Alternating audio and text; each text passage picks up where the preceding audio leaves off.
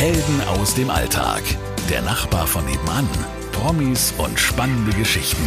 Sabrina trifft mit Sabrina Gander. Bei mir ist heute Isabel Schick. Sie ist erster Vorstand vom Rettungsring und erstmal schön, dass du da bist. Ja, hallo. Vielen Dank, dass ich da sein darf. Liebe Isabel, der Rettungsring.de ist eine, eine ganz besondere Seite. Ich habe die schon vor längerem mal gesehen und gefunden und äh, finde es ganz toll, dass wir heute darüber sprechen können. Vielleicht magst du aber mal kurz erklären, was das genau ist, für alle, die es noch nie gehört oder gesehen haben. Rettungsring.de ist eine Plattform, auf der sich Menschen treffen können, die sich in seelischen Krisen befinden. Wir treffen uns dazu in Kleingruppen, die moderiert und angeleitet sind immer unter dem Hintergrundwissen, den Menschen geht es gerade nicht ganz so gut, sie stecken in Krisen, aus welchem Grund auch immer. Wir versuchen dann mit ihnen ins Gespräch zu kommen und auch die schönen Seiten an den Dingen zu sehen und uns nicht wirklich nur auf dieses Negative zu konzentrieren. Ich denke, viele kennen das ähm, auch aus dem Privatleben. Überall ist Corona Thema Nummer eins. Und es bringt nichts, wenn wir immer nur drüber diskutieren, sondern es gibt trotz Corona noch andere Zeiten. Natürlich sind wir auch verzweifelt teilweise, aber auch das, dieser Fokus auf die Verzweiflung, bringt uns alle nicht weiter. Jetzt kennt man die Telefonseelsorge, also ich kenne die. Was ist denn da der Unterschied zu euch? Der größte Unterschied, wir machen es per Webkonferenz, dass wir uns sehen können, weil das ist so was Wichtiges. Wenn jetzt diese Distanz immer ist, die soziale Distanz, ist es ein ganz großer Vorteil, wenn man plötzlich wenigstens über den Bildschirm die Menschen sieht. Und der andere große Unterschied ist, wir führen nicht eins zu eins Gespräche, sondern ich habe mich damals bewusst für Kleingruppen entschieden, dass die Menschen einfach sehen, es gibt noch andere Menschen außer eins selber, die vielleicht auch Sorgen und Nöte haben. Und was für Sorgen und Nöte sind das dann? Also mit was für Problemen kommen die zu euch? Also wir haben jetzt in der Krise quasi die ganzen Phasen miterlebt. Es ändert sich tatsächlich auch im Großteil von unseren Teilnehmern. Wo wir angefangen haben, Ende März, war das größte Thema, okay, jetzt ist der Lockdown, wir haben keinerlei Struktur mehr, ich weiß nichts mehr mit mir anzufangen. Homeoffice teilweise oder auch oftmals Homeschooling, wo dann vor allem Frauen sehr an ihre Grenzen kamen mit Arbeit, Kind, Haushalt. Dann ging es weiter, so diese Durchhaltephase, wo der Lockdown länger ging, wo die Verzweiflung war, wie soll es denn weitergehen? Mir fehlen meine privaten Kontakte. Dann, als die erste Lockerung kam, hat man auch ähm, so ein bisschen die Erleichterung gespürt, aber trotzdem waren natürlich immer noch viele Sorgen und Nöte da. Viele Menschen sind in Kurzarbeit oder haben Angst um ihren Job oder was auch immer. Die Bandbreite an Sorgen ist so groß, dass wir das gar nicht ähm, alles so beschreiben können.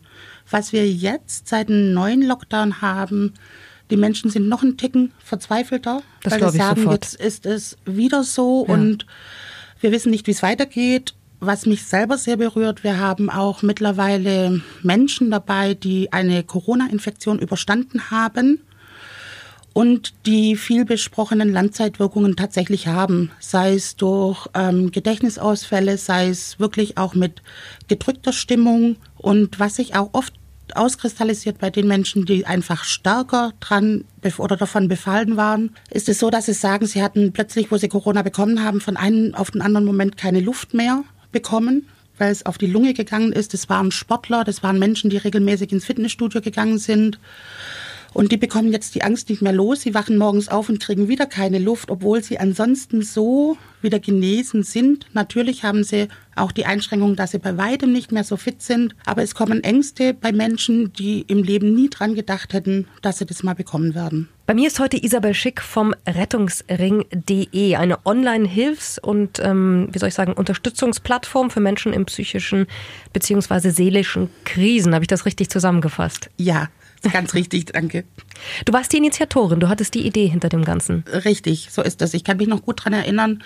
Es war Freitag der 13. letztes Jahr, als alles so angefangen hat runterzufahren, als klar wurde, es kommt der Lockdown. Und mir wurde einfach selber die Beklemmung klar, was kommt, wenn ich nicht mehr ähm, irgendwie mich mit Freunden und Bekannten treffen kann. Dazu kam, dass ich davor in der Sozialpsychiatrie gearbeitet habe, dort nochmal Klienten besucht habe. Und als ich an dem 13. nach Hause gegangen bin, hat mich ähm, eine Dame gefragt, was machen wir denn jetzt? Jetzt werden auch unsere Einrichtungen schließen. An uns psychisch Kranke denkt eh keiner. Was machen wir jetzt? Frau Schick, sorgen Sie dafür, dass die Einrichtung nicht schließt. Natürlich konnte ich das nicht, aber die Verzweiflung war einfach überall zu spüren. Gerade von den Menschen, die eh schon davor etwas von der Gesellschaft abgehängt waren Und so kam ich nach Hause und war verzweifelt und habe gedacht, was machen wir denn? Und ich habe dann hin und her überlegt. Ich kam dann als erstes auf Telefongespräche, aber da ist die Telefonseelsorge so toll aufgestellt, da braucht man nichts anfangen. Und ich habe auch gedacht, hm, es könnte sein, der Bedarf wird größer. Ich habe mich dann mit unserem jetzigen Administrator zusammengesetzt. Ähm, er hat ja den sachlichen Blick auf die Sache und hat dann in seiner Art gesagt, dann mach doch einfach Webkonferenzen. Mhm. Und ich habe gedacht, nee, also ich hatte davor nie was mit Webkonferenzen zu tun.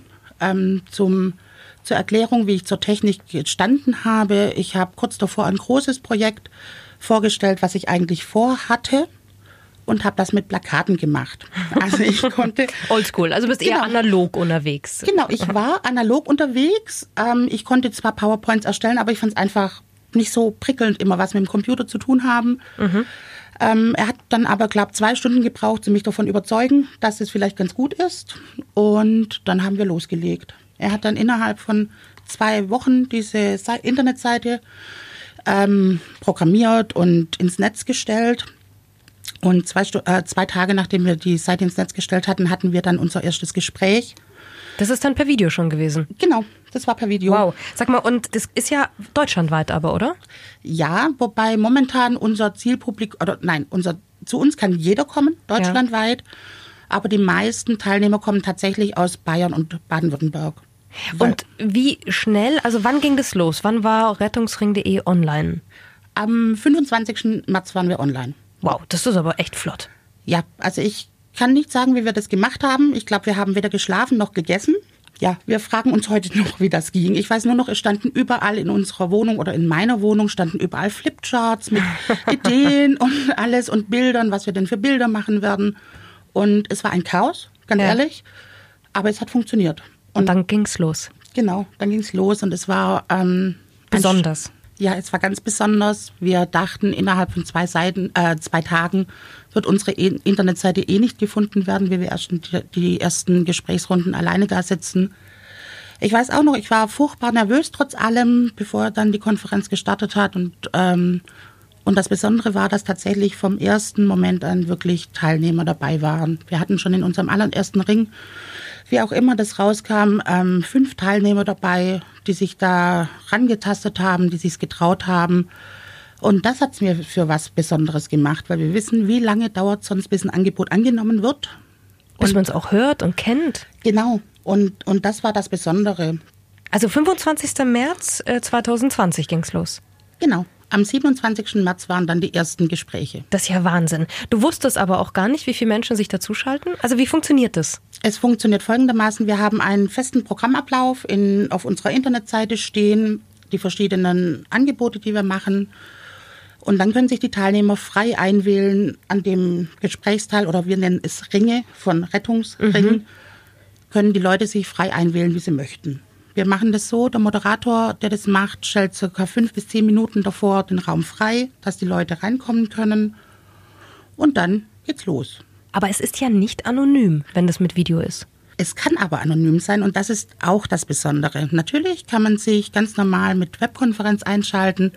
Ich habe aber natürlich auch die Möglichkeit, ich lasse meine Kamera aus. Dann habe ich den Vorteil, ich sehe trotzdem andere Menschen. Sie hören mich, ich höre sie, aber man sieht mich nicht. Und den ganz niederschwelligen Zugang haben wir, dass man trotz allem auch per ganz normalem Telefon teilnehmen kann. Okay, das geht also auch. Ja.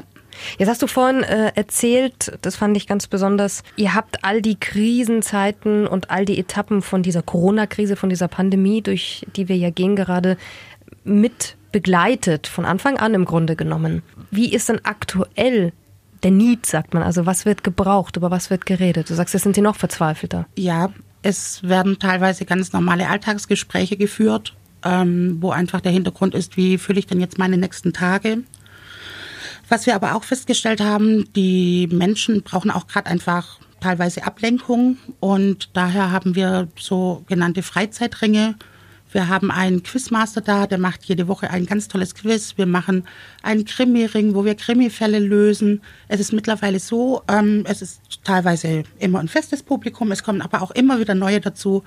Da trifft man sich dann selbstverständlich Donnerstagmittags oder Freitagabends zu so einem Spieleabend, wie wenn es ganz selbstverständlich wäre, auch in Natura. Du hast gesagt, wir haben die Menschen begleitet durch diese ganzen Corona-Pandemie-Etappen Und da gibt es jetzt auch Menschen, die hatten Corona schon und haben Langzeitfolgen jetzt schon. Also wie können wir uns das vorstellen? Was passiert da? Es wird so beschrieben, dass sie, seit sie die, diese Infektion überstanden haben, einfach mit, sie sagen selber, Depressionen zu kämpfen haben, diese Niedergeschlagenheit, diese Traurigkeit. Und was bei ganz vielen immer durchkommt, ist diese Angst, diese Angst, es wiederzubekommen. Einer hat es ganz ähm, eindrücklich erklärt, er hat gesagt, damals, als die Infektion kam, ist er morgens aufgewacht und hat keine Luft mehr bekommen und konnte nicht atmen, musste dann ins Krankenhaus und seit dorther bekommt er die Angst nicht mehr los weil er einfach denkt, oh je, was passiert denn, wenn das jetzt wiederkommt? Vor allem, weil es diesen Herrn sehr schnell aus dem Leben gerissen hat. Er war sportlich, er war Fußballer und alles drum und dran. Also genau die Zielgruppe, wo man eigentlich denkt, die ist unberührbar mit Anfang 30 und das macht ihm schwer zu schaffen. Was ist es jetzt, was du denen geben kannst oder was äh, passiert in diesen Rettungsringen, in diesen Kreisen, wo man sich online trifft, per Videokonferenz? Was, was gebt ihr den Menschen? Ich denke, und das ist das wirklich Besondere bei uns, wenn es darum geht, um die Behandlung von psychisch Kranken oder was auch immer, geht die Medizin immer defizitorientiert ran. Man schaut immer, was kann der Mensch nicht, was hat er für Probleme und versucht die Probleme auszumerzen. Ich durfte in meiner beruflichen Laufbahn die Erfahrung machen, ich war eine Zeit lang in, in Afrika, wo ich dann auch mit psychisch kranken Menschen gearbeitet habe und die haben dort einen komplett anderen Ansatz. Dort wird nämlich geschaut, was kann denn der Mensch noch damit er diese Stärken ausbaut, damit er dann mit dieser Erkrankung oder mit diesen negativen Folgen einfach umgehen kann. Wird hier in Deutschland, Europa kommt es langsam. In England ist es schon fest im Gesundheitssystem etabliert. Hier, wie gesagt, leider noch nicht. Aber das ist auch das Besondere, was wir machen. Ich versuche das immer so zu erklären, wenn sich ein Mensch ein Bein bricht, dann geht er zum Arzt. Der Arzt macht das Bein in Gips wir kümmern uns ums gesunde Bein, weil das braucht jetzt mehr Kraft die nächsten Wochen, um diesen Menschen zu tragen. Und das tun wir. Wir stärken quasi das gesunde Bein. Wie geht's dir damit, dass du das ähm, initiiert hast, dass diese Menschen da drin sind? Was gibt es dir? Es ist sehr unterschiedlich. Es gibt Momente, da freue ich mich wahnsinnig, weil wir einfach die ganze Emotionsbreite durchmachen. Es gibt sehr viel Verzweiflung, weil ich seit Anfang an ähm, um Unterstützung kämpfe, weil ich auch schon davor im Netz verankert war, auch mit dem professionellen da hat es immer geheißen, man braucht es nicht, das wird nicht angenommen. Ich sehe aber das Gegenteil. Und es ist ein Riesenkampf auch, einfach zu zeigen, dass wir was können. Und da kämpfen wir auch weiter drum. Was es uns einfacher macht, ist, ähm, seit wir einfach die unterschiedlichen Preise gewonnen haben, auch ähm, diesen Preis vom Bundespräsidenten, wo dann auch dieser Empfang war im Schloss Bellevue. Ja, was für einen Preis habt ihr gewonnen? Wir haben den Digitalpreis letztes Jahr gewonnen für ähm, digitales Zusammenhalt in Corona-Zeit. Wow, das hast du gar nicht erzählt. Schau mal. Ja. Jetzt, so nebenbei. Genau. Ja, das ist natürlich toll. Das unterstützt und, und gibt einem auch ähm, Motivation wahrscheinlich. Ja, weil ich kann es verstehen, dass man sowas wie wir machen ganz schräg beäugt, weil was, was sind denn das jetzt für Menschen, die dahinter stecken? Man weiß es ja heutzutage nicht. Und ich denke, das ist einfach ein Weg. Und wir bestehen jetzt fast ein Jahr und beweisen immer wieder, dass wir es können. Und daher hoffe ich, dass wir einfach auch mehr Aufmerksamkeit kriegen, mehr Unterstützer kriegen. Weil wenn wir so sehen, wir haben jetzt seit Beginn über 400 reguläre Gesprächsringe geführt. Wir haben mittlerweile bis zu 20 ehrenamtlichen Mitarbeiter. Umgerechnet waren das weit über 3000 Kontakte mit den Menschen. Also es ist ja tatsächlich der Bedarf da. Wenn man aber gegenrechnet, wir machen immer noch alles ehrenamtlich. Wir haben jetzt über 4200 Stunden investiert in diese Sache. Und ich denke, es wird jetzt langsam Zeit, dass man einfach uns auch für voll nimmt, ernst nimmt und auch sagt, okay, sowas ist etwas, wo gefördert oder unterstützt gehört. Und dann ist es doch gut, dass du heute hier warst und Super. wir darüber gesprochen haben, weil ich hoffe sehr, dass der ein oder andere sagt, Mensch, ich unterstütze das, egal wie. Da gibt es ja mehrere Möglichkeiten. Am besten ist, man schaut einfach mal drauf. Rettungs-ring.de, das ist die Seite. Und liebe Isabel, ich äh, sage danke im Namen von allen, die schon in diesen Ringen waren, ähm, denen ihr geholfen habt. Und schön, dass du die Idee hattest und sie auch umgesetzt hast. Und das in dieser Zeit. Danke für Menschen wie dich. Vielen Dank. Helden aus dem Alltag. Der Nachbar von nebenan. Promis und spannende Geschichten. Sabrina trifft mit Sabrina Gander.